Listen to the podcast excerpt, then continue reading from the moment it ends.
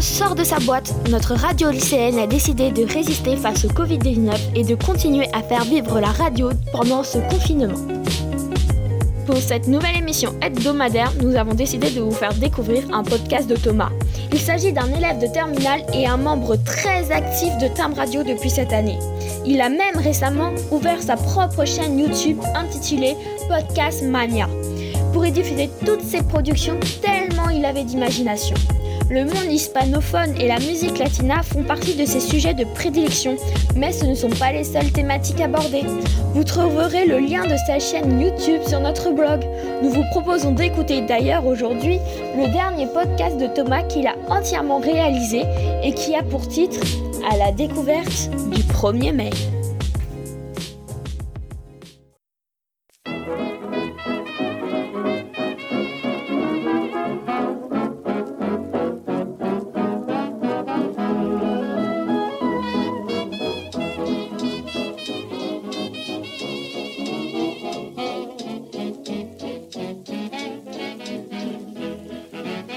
Bien, bonjour à toutes et à tous, et ici Podcast Mania pour un tout nouveau podcast. Aujourd'hui, le podcast du jour partira sur le 1er mai, qui est une date historique, et que nous commérons chaque année. Et oui, aujourd'hui, je vais vous apprendre toute l'histoire de cette fameuse fête du travail, chargée en commémoration également, et en festivités. Et en seconde partie, je vous parlerai aussi de la traduction du muguet, qui est venu s'installer en France depuis de nombreuses années et je vais vous expliquer tout cela pourquoi. Tout de suite, notre nouveau podcast sur le 1er mai. J'espère que vous allez adorer ce nouveau podcast et je vous dis bonne écoute. Alors tout d'abord, sachez que les premières célébrations de cette fête du travail ont eu lieu dès la fin du XVIIIe siècle.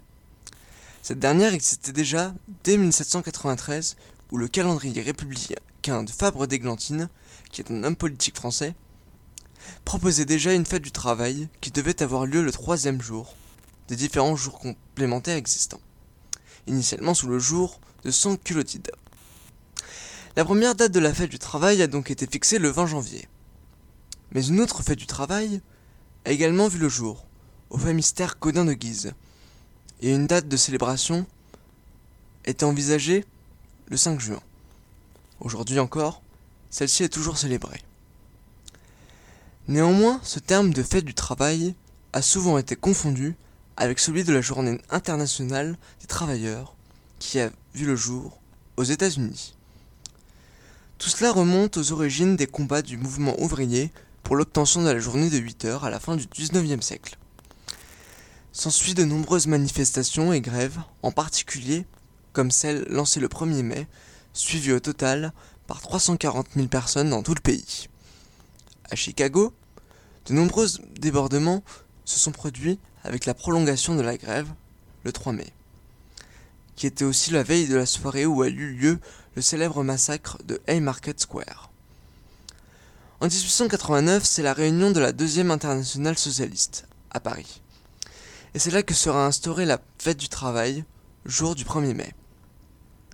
Hélas, la toute première manifestation tourne au cauchemar à Fourmi, dans le nord de la France, où une fusillade éclata et fit dix morts. Par la suite, les militants épinglent une églantine écarlate, fleur traditionnelle, en référence à cet homme, Fabre d'églantine. À partir de 1919, le 1er mai devient alors officiellement un jour chômé, en France. La Russie bolchevique décrète aussi que ce jour serait chômé et deviendrait la fête légale des travailleurs. En Italie, la fête a été supprimée pendant la période fasciste pour devenir cette fête du travail italien, qui, célébrait le jour supposé de la fondation de Rome. De nos jours encore, la fête du travail et des travailleurs est commémorée par un jour férié, principalement le 1er mai.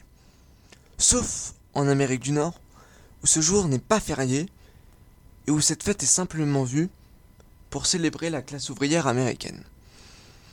Des manifestations ont aussi lieu, comme en France ou au Québec, là où les grandes centrales syndicales peuvent manifester le samedi ou dimanche qui précèdent ou qui suivent le 1er mai. En Suisse, toutes les villes ne chôment pas lors du 1er mai, C'est le cas de Bâle, Neuchâtel ou encore bien Zurich. Et par ailleurs, il existe aussi certains pays où cette fête du 1er mai a été interdite, comme au Ghana en Afrique, entre 1966 et 1972. Bref, il existe mille et une façons de célébrer le 1er mai partout dans le monde depuis sa date de création. Et maintenant, voici quelques mots sur cette coutume d'offrir du muguet en ce jour du 1er mai. Si tous les ans, lors de la fête du 1er mai, la célèbre tradition de s'offrir à chacun un brin de muguet perdure, ce n'est certes pas la fleur qui est offerte tous les 1er mai dans certains pays. Par exemple, le 1er mai, avant d'être la journée des travailleurs, était célébré en Europe par les coutumes de l'arbre de mai. Aujourd'hui encore, nous pouvons en trouver encore dans certains défilés. Elle remonte, cette coutume d'ouvrir le muguet, à la Renaissance, à partir des années 1560, aux dames de sa cour en leur disant qu'il en soit fait ainsi chaque année. Bref, le muguet était alors une plante très célèbre, qui s'offrait partout, en France et en Europe. Après la fusillade de fourmis, Marie Blondeau, quant à elle, une jeune femme participait à cette manifestation en robe blanche, symbole de la pureté. Elle portait des branches d'églantine.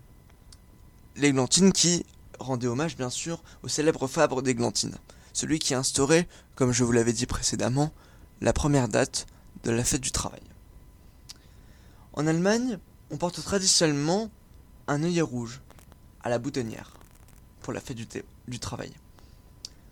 Cette tradition remonte au 1er mai 1890, pour répondre à l'appel de la Seconde Internationale qui a lancé cette journée du 1er mai, les militants décident de se retrouver dans les parcs en portant un œillet rouge en signe de reconnaissance et de désir de manifestation. Une tradition parisienne aussi voulait que les Forts des Halles portent le muguet au président de la République et au palais de l'Élysée le matin du chaque 1er mai. Par la suite, en 1907, à Paris, le muguet replace définitivement l'églantine. Le brin muguet est porté à la boutonnière avec un ruban rouge. lorsque le 24 avril 1941, le régime de Vichy va décréter solennellement que ce jour du 1er mai sera considéré comme étant une fête du travail et de la concorde sociale. Il fut un temps où le maréchal Pétain imposa alors le strict port du muguet, à la place de l'églantine qui était originalement imposée et mis en berne. Contrairement à l'époque où la vente de muguet était assez restreinte et réglementée, aujourd'hui il est beaucoup plus souple de pouvoir vendre aux particuliers et aux organisations de travailleurs du muguet, sans formalité ni texte sur la voie publique. Et oui, maintenant, le muguet est devenu la fleur célébrée pour cette journée du 1er mai qu'aujourd'hui nous avons le plaisir de communiquer. J'espère en tout cas que ce podcast vous aura plu, vous aura permis d'enrichir vos connaissances sur ce jour spécial que nous sommes, et je vous dis à très bientôt pour un très prochain podcast.